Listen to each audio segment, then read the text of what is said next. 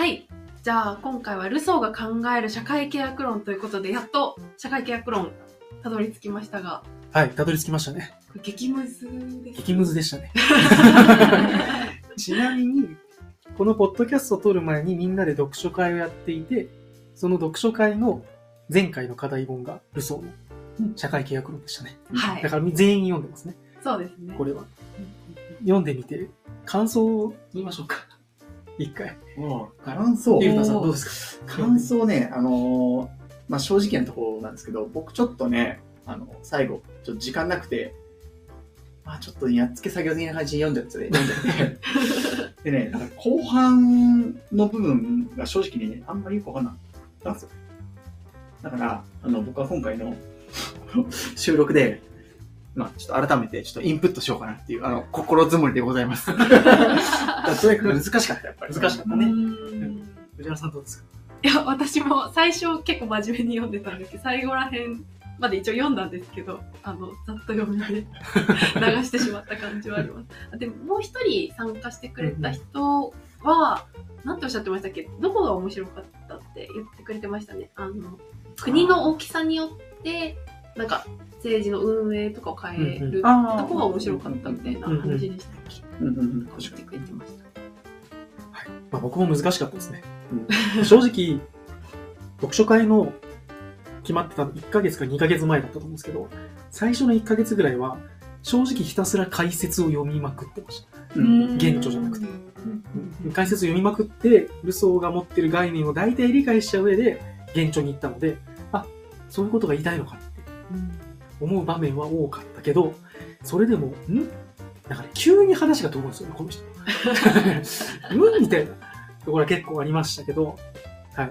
この、今回のポッドキャストでは、その全部を順番に取り上げるというよりは、一番その肝になるところっていうのが、まあみんなで理解できればなと思うので、うんその肝のところ、まあ特に一般医師についてですね、の理解を深め深められればいいなと思ってます。ちょこちょこ出てきてたやつそう。一般医師一般医師はとか言って、じゃあ後で3回ぐらいと。確かに。ここで出ます。おはい。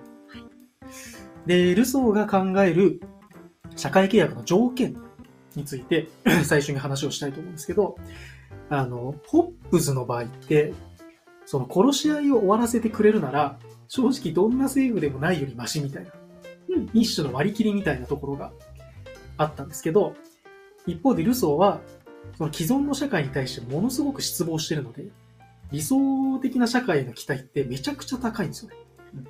だから本当にあらゆるハードルを超えて理想的な社会を作るにはどうすればいいか。そのためにはどんな社会契約を結んだ方がいいかっていう話を、まあ、してきます。で、早速まあ、抜き出しなんですけど、社会契約の中から。まあ、各構成員の身体と財産と共同の力の全てを挙げて防衛し、保護する結社形態を発見すること。そして、この結社形態はそれを通じて各人が全ての人と結びつきながら、しかも自分自身にしか服従せず、以前と同じように自由なままでいられる形態であること。結社って秘密結社の結社。秘密結社の結社。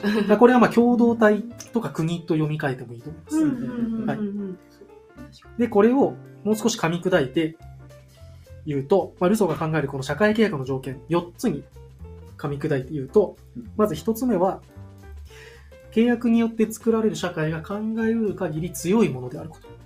うんで、これによって保護と防衛がまあ完全なものとなること。でこの1つ目はホップズと同じですよね。基本的には。うんうんで、2つ目が、社会契約が誰にとっても納得できて受け入れられるために、その条項はできるだけシンプルでなければならない。うんそして、いつの時代のどこの人でも受容できる普遍性を備えていなければならない。ハードル上げてきますね、これね。ハードル上げてきますね。うんで、3つ目。契約によって生まれる社会は、できるだけ長持ちしなければならない。はい。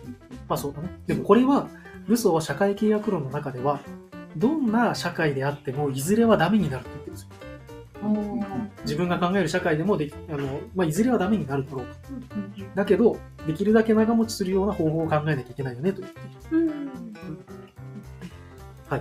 で、4つ目。人は社会契約を結ぶことで政治社会に拘束される。だが、後から振り返ってみると、拘束以前の状態と同じように自由な自分を発見する。でこれはルソーにとっても絶対に妥協できない条件で、まあ、なぜなら人は自由になるために政治社会を作る。ので、うん。その自由がなくなったら意味ないじゃんっていううん。ことですね。うんうんうんだから国家が与えられ、与えてくれる保護とか安全のために自由を犠牲にする、まあホップズ的な先制を容認するような論っていうのは、ルソーにとっては絶対に認められない。は絶対に譲れないポイントうんですね。はい。だから社会契約っていうのは、まあ確かに一つの取引なんだけど、何かと引き換えに何かを犠牲にするっていう、そういう取引じゃダメだよねと。人は何も失わず、なおかつそこから何かを得ると。こんなことできんのみたいな。って思うんだけど、ルソーは社会契約が全ての問題を解決すると。断言するうんうんということですね。うんはい今のところ大丈夫ですか？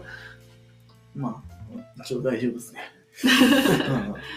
本当にこんな条件揃ったものができるのかっていう、ね。うん、ですね。感覚はあります。で、ここから、その社会契約についてっていう、その原文、社会契約論の原文について、えっ、と、読みたいと思うんですけど、えーまず一つ目が、社会契約のこれらの諸条項はよく考えてみれば、すべてがただ一つの条項に帰着する。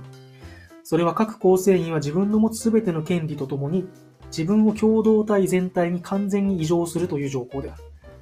ここで第一に、各人は自分の一切を与えるのだから、すべての人によって条件は等しい。また、条件がすべての、すべての人によって等しいのだから、誰も他人の負担を重くすることに関心を抱かない。一旦次行きましょう。はい。要するに、各人はすべての人に自分を与えるから、誰にも自分を与えないことになる。うんうんそして各構成員は自分に対する権利を他者に譲り渡すが、それと同じ権利を他者から受け取らないような構成員は誰もいないのだから、人は失うすべてのものと等価のものを手に入れ、また持っているものを保存するための力をより多く手に入れるのである。次。うんそこでもし、社会契約から本質的ではないものを取り除くなら、次の言葉に帰着することがわかるだろう。我々の各々は、身体とすべての能力を共同のものとして、一般意志の最高の式のもとに置く。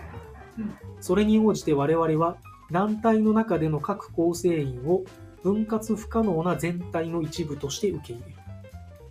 これが原文。抜き出し。終わり。これでもう社会契約が OK ですかね。いやー、これ、ハードル高いね。うん、分かったような分からんような。そう、なんか、もやっとするね。うん。ね。ね。ね。で、うこう一般意思の意味がわからないと、ちょっと意味不明だと思うので、うんここから先その一般意思の話をしようしようと思うんですね。うんうんはい。で、まずね、ホップズの社会契約って、人は別の誰かと1対1の新約を交わすんですよ。うんで、これってどういうことかっていうと、自分以外の全員と約束を交わすんですよ。うん俺は殺さないからお前も殺さない。うんお前も自分を殺さないでと。うんで、かつ、えー第三者に主権を渡す。うんそのリヴァイアさんが守ってくれる。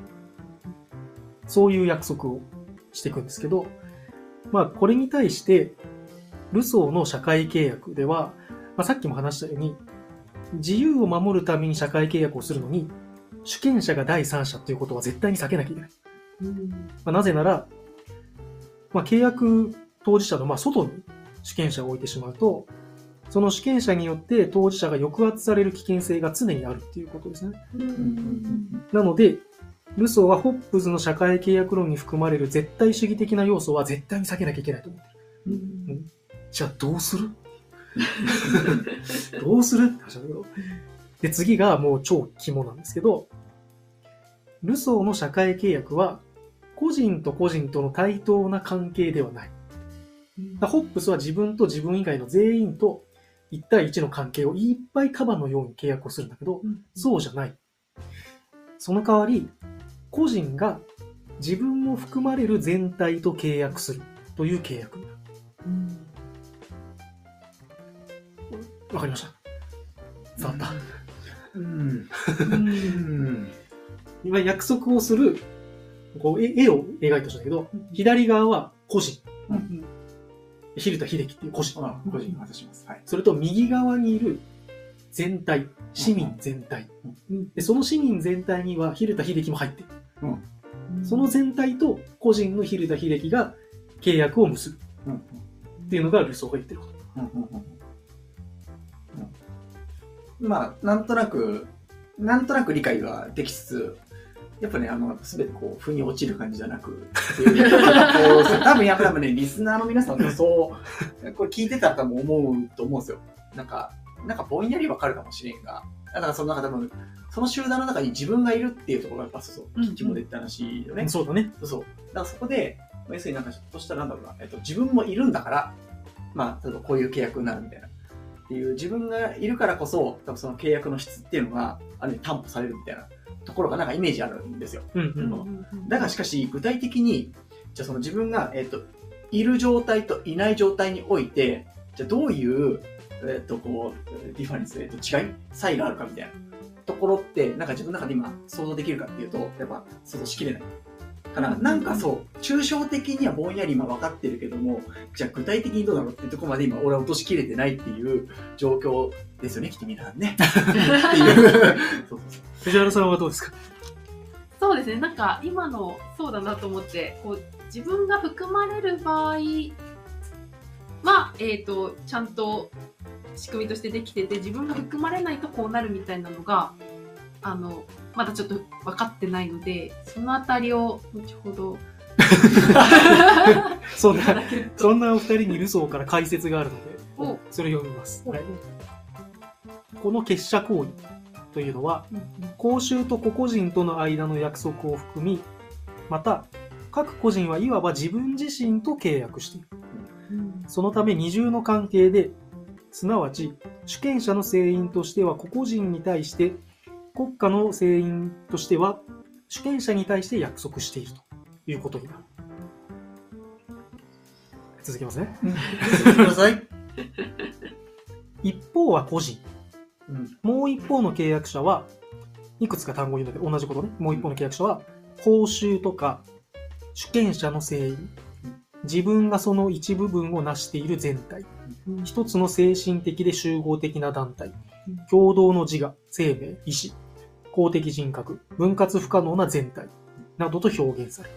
まあ、言い換えると共和国とか政治体みたいうん。なことになると。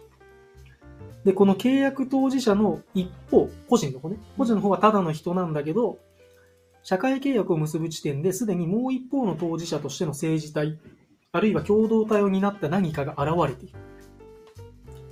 さらに、この共同体の中には当事者である自分も含まれている。うんうんただの普通の人、左側の個人の人ね、うんうんが、社会契約を結んで新しい社会を作ろう。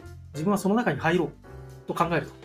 で、その瞬間、その人は、他方の契約当事者、つまり右側の政治体の一員としての自己をイメージしている。うんつまり、その内部に自分を含む全体との間で結ばれる契約が社会契約うん。人民主権による共同体の形成が一種類の契約によって一挙に成立する。で、これをやることで何がいいかっていうと、自分を含む右側の契約者全員が主権者になって、全体としての共同性そのものを形作りながら、しかも左側の個人が以前と同じように自由であるような契約になっている。うんこれが自分と、え自分を含む全体との契約。輸送が言ってる社会契約。です。そして、契約と同時に現れる。まあ、一方の契約当事者として現れるのが主権者、すなわち政治体、あるいは共同体と言ってるんだけど、この共同体、政治体を担う意思というのが一般意思だよね、とどうですか？うーん。これは難解ですね。う んこれね、次行った方がわかるかもしれない。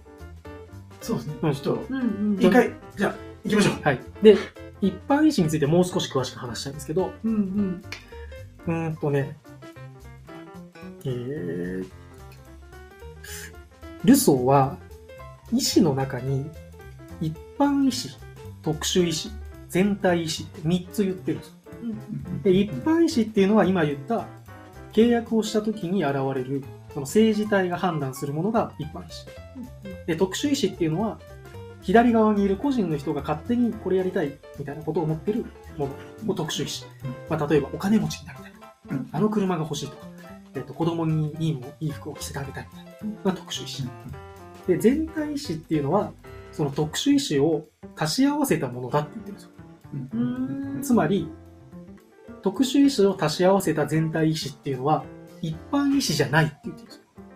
うんうん一般意思っていうのは共同体メンバーの一人一人の意思、つまり特殊意思をただ単純に足し合わせたものとは違いますよと言ってる。ううん特殊意思をただ足していっても、一般意思にはなりませんとうん言ってるんですね。うんで、一般意思っていうのは法を作る意思なんだと。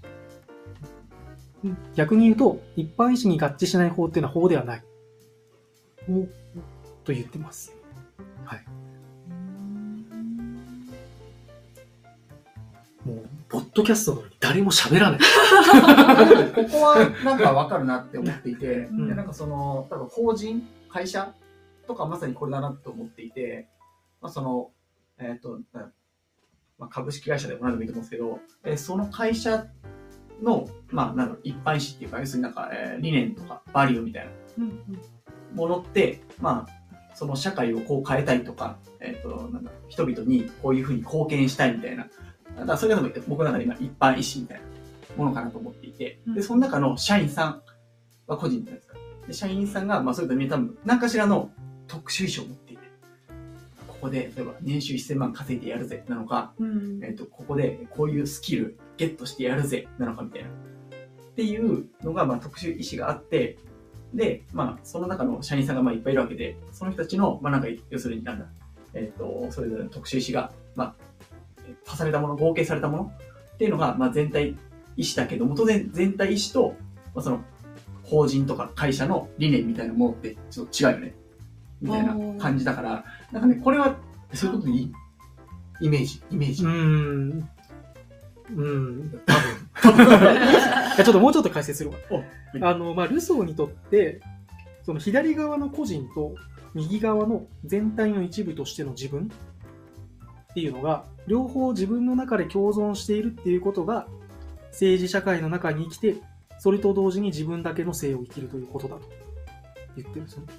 まあ、なので、えっと、すごくハードルが高いことを言っていて、もうその、その政治社会に参加する人は必ず両方の視点を持たなきゃいけないと言ってることです。左側の自分が幸せになりたいとかお金持ちになりたいみたいな特殊意思は当然持ってるけど、一方で、共同体の一員として右側の立場として、じゃあ、社会がどういう選択をしたらみんなにとっていいのかっていう視点は必ず持たなきゃいけないって言ってる。嘘。うんでそれが成り立つがゆえに、えーその自分の個人の欲求も満たされるし、うん社会もちゃんと主権を持ちながら安定するよねと言っている。うんうんうんうんうんだからとてもハードルが高いことを言っていますよね。うんある意味で。うんうんだから全ての人が一般意思に従った決断をしなきゃいけないと言っているので、うんそんなこと本当にできるのかっていううん疑問は湧く。うんうん。だからさっきの特殊意思の話で言うと、例えば、なんか自分たちが投票をするときとかっていうのは、ルソーは、投票っていうのは、その政策が一般意思にのっとってるかどうかという基準で決めなさいって言ってるんですよ。ああ特殊意思じゃなくてね。うんうんでも、普通に考えたら、例えば自分が子供を持ってたりしたら、自分の子供に幸せになってほしいから、子供の政策にこう注力するような政治家に投票したいって思うじゃないですか。うんうんうんでもそれって特殊意思なんですよ。うんああそれだけじゃなくて、うんうん社会にとって今その子育て政策が一般意思にのっとってるかどうかを確認をした上で投票すべきだってルソーが言ってて、うんそんなことできるかってうんうん思うよね。この共同体で一番大事なことを考えなさいっそうそうそうそうそう。そうそうそう。おーそうするとあれかな、なんかイメージは、なんかその、その共同体を、まあ、さっきさっきその右と左の話したけども、その自分を含んだ共同体を、まあ、自分が外から見ています。で、その外から見ていて、まあ、その自分も含めたみんなが、まあ、なんだろう、多分100%みんな幸せになれないと思うんだけども、それなりにいい落としどころの政策みたいなものっていうのが何なのか、それが多分だからいっぱいしかって思っていて、それを遠くから見つめて自分も、そしてみんなも、なんかそれなりにいいもの、いい落としどころっていうのを、なんかまあ、多分一般視点からっていうのは、外から、外から見た、なんかその共同体、うん、っていうのがなんか、まあ自分の中ではそういうふうな捉え方なのかなって、そう思っていて。うんうん。うんそうそうそう。だから自分は100%当然幸せになれないし、もう多分友達の A さんが100%に幸せになれないけども、なんかまあ全体としてこういう施策ではみんながだからそれなりに、なんかわかんない、80%満足にいけんじゃないみたいな、っていうのがイメージなのかなって思って、うんうんそんな感じかな。でね、ルソーもね、それは難しさというものは認識をしていて、うん。まあ、こうやって言ってるんですよね。その政治に参加する方の人、全体の一部となり、一般意思を自らの意思とする人、そしてまあ、それを受動的じゃなくて、自発的かつ自由な方に従う人には、そう簡単にはなれるものじゃない。うんうん。でも、そうなれなければ、また自分を含む共同体の契約の相手としてイメージができなければ、社会契約は結ばれず、約束による結合は決して生まれない。だから一般性への到達は簡単でないとしても、すべての社会メンバーがそこにたどり着かなくてはならないとか言ってます。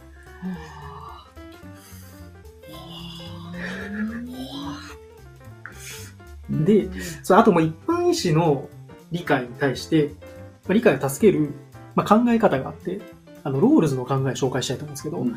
まあ、アメリカの、まあ、哲学者で、あの、最近のまで生きてた方なんですけど、まあ、ロールズっていう方が、あの、無知のベールの概念を紹介していて、まあ、この概念理解すると一般意志のイメージがもうちょっと湧くかなと思うんで、ちょっと説明したいんですけど、まあ、無知のベールっていうのは人々が、そのルソーが言う社会契約を結ぶ前に、自分自身の社会的地位とか経済的状況、才能などについては、全く知らない状態を仮定すると。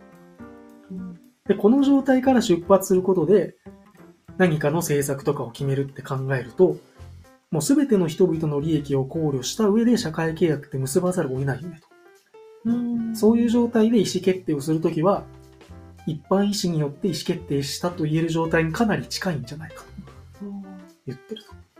だから自分が金持ちなのか貧乏なのかわからない状態で、なんか意思決定をするときに、その自分がこう、社会的に弱い立場であるということが捨てきれないので、うんうんそうすると、その条件が悪い人が良くなるような決断とか、そのああらゆる、なんだろうな、立場の人たちを想定して、自分がそうなるかもしれない。うんうん。あの人の立場の人を想定して決断をするので、それが一般意思なんじゃないかみたいなことを、ロールズは言ってるんですよね。うん。で、実際なんか実験をしてて、自分のその立場わからない状態で意思決定する実験とかすると、やっぱりこう社会的弱者に対して優しいというか、うんうんそういう決断にやっぱりなると。うん自分が金持ちになる可能性がわからない金持ちを優遇するような政策は、なかなかやっぱりそういう状態になると取らないんじゃないかうんうんということを言ってますね、ロールズは。うん。はい。で、その、ルソーが思い描く、この社会契約下での世界っていうのをまあまとめとして話したいなと思うんですけど、その一般特殊って話があったじゃないですか。一般医師、特殊医師。で、その特殊医師だけの世界っていうのは、やっぱりこう、ホップズが言ってた自然状態に似た、まあ、法もなければ正義もない世界。うんでそうなると、まあ、人間たちは何の一般性やまあ共感性とかも持たないで、特殊 VS 特殊になるので、まあ、極めて不安定で壊れやすいし、まあ、戦いも起こりうるよねと。うんで、一見そういう世界って何でもできる自由かもしれないけど、まあ、外から強制される一般的な法がないので、いきなり攻撃されたりとか、なんか悪意が持った人がいた時に、完全に無防備ですよね。うんうんまあだから何でもできるようでいて、できることはあまりないと。なんか強いやつは何でもできるけど、弱いやつは何もできないうんことになっちゃうとですね。だから自由なんだけど、その自由のもとで不自由に甘んじなきゃいけない世界なんじゃないかと。うんいうことがルソーが言いたいうんうんうんうんだけど、ルソーが考えている社会契約において、もう市民が一般性の次元をちゃんとみんなでイメージして、そこに、まあ、自分たちの権利と力を預けることを約束すると。で、その時、まあ、一般的な法である一般意思を他の全ての人々と共通に持つと。うんで、これが全員に例外なく適用されると。まあそれが立法なんだっていう法律を作ることなんだと。で、これによって、まあ、約束を交わす人々は、みんなが特殊な状態だと、まあ、たどり着けないような一般的な次元に行けるよねと。で、それこそ、そんな世界こそ政治が生まれる場所だし、人が政治的な自由を手に入れる場所だよねうんと。で、人はこういう社会契約を、まあ、結ぶことで、それ以前の、まずホップスみたいな世界観、その無力な自由に代わって、まあ、一般意思をみんなで持っていて、立法に携わる政治的参加の自由、まあ、そういう法の下で、まあ、自由を本当に手に入れられますよ。だかうんらルソーが言ってる、まあ、その、まあ、特殊な自由と比較される、まあ、一般的自由みたいなことが、まあ、ルソーが目指している本当の自由なんじゃないかと言ってますね。うんはいで、まあ、さらにそういう一般意思の、まあ、行使である法によって収められる社会で、その社会であるからこそ、まあ、特殊としての人が、まあ、初めて人間らしく自由に生を受けることができるし、自由に、まあ、生きていけますよねと。法が誰に対しても一般的に適用されることで、まあ、特殊としての、まあ、それぞれの個々人の性に安全と平和が保障されるはずだとうん。言ってるということですね。うん。だその一般的な次元で見るので、そそれだからこそ、まあ、特殊の世界の、まあ、特徴というか本質である多様性が初めて守られる。ただみんな好き勝手自由にやっていい、なんか特殊的自由みたいな社会だと、本当の意味で自由って守られないよね、ということがルソーは言いたい。でそういう状態であってこそ、みんなそれぞれ異なる人のまま好きなことがある程度できるよね、うん。ということをルソーは言ってます。さっきの不意のなんか侵害とか、そういうのがなくない？ないと。う。ん。それでいて自分もその法を定める主権者の方の立場もあるので、うん。まあ、そう作る方の、まあ、法にも関係できるっていううん。ことですよね。なるうん。で、あとね、これ日本語読めなかったんだけど、一般意思は誤たないっていう。うんのがあって、誤たないって、なんだこれ、通過のか？うんうん過ちの。そう、過ちか。うん誤たない。で、これね、一般意思がやっぱり絶対であって、個人が少しでもそれに反することを意思するなら間違ってると。うんだから一般意思に従わなきゃいけないみたいなことをルソーは言ってるんですけど、うん実はこのロジックすごい悪用されて、フランス革命の時って、すごい恐怖政治とか粛清とか虐殺みたいなことたくさん起きたんだけど、まあ、要は自分たちが言ってることは一般意思であって、それに反対してるお前らは特殊意思だって言ってどんどん虐殺されるみたいなこととかが起きた。それにまあ使われたと。なんて。そういうなんか全体主義的なね、思想にルソーのこの一般意思は誤たないうんという考えは使われたという過去はあるみたいですね。うん都合が悪いことを全部特殊意思だと言って切り捨てるでそうそうそう。あ自分たちの言ってることは一般意思だと。なるほど。君たちはにはまだわかんないかもしれないけど、俺たちが考えてることは一般意思だから従ってればいいんだよ、みたいな。ああ。全体をちゃんと考えて言ってんだよっていう。そうそうそういうことを言ってますね。これあれだよね、この後、まあなんだ、えっと、アインランドうん。の、アインランドの思想を、このポッドキャストの次の、えっと、トピックで、まあなんか扱おうっていう話になってますけど、この多分、アインランドさんの考えと、多分結構ここ、リンクする部分だなっていう。うーん。そうそうそうそう。で、思うんですが、まあなんだここであれだな。まあ、それはな、次回のね、アインランド編で、またちょっとそのリンクについてなんかね、語れればいいかなって思って、ちょっと、なんか今、うんふと思っちゃっただけで、すいません。なんか言っちゃいました。はいうんうんうんうんまあ以上が、ルソーが唱えた社会契約論。とその社会契約論下でこういう社会にしたいねといううんうんルソーの、まあ、思い描く世界ですね。はいんですね。はい。ありがとうございます。はい。じゃあ一旦、はい、終わりにしましょうか。はい。はい。はい。ありがとうございます。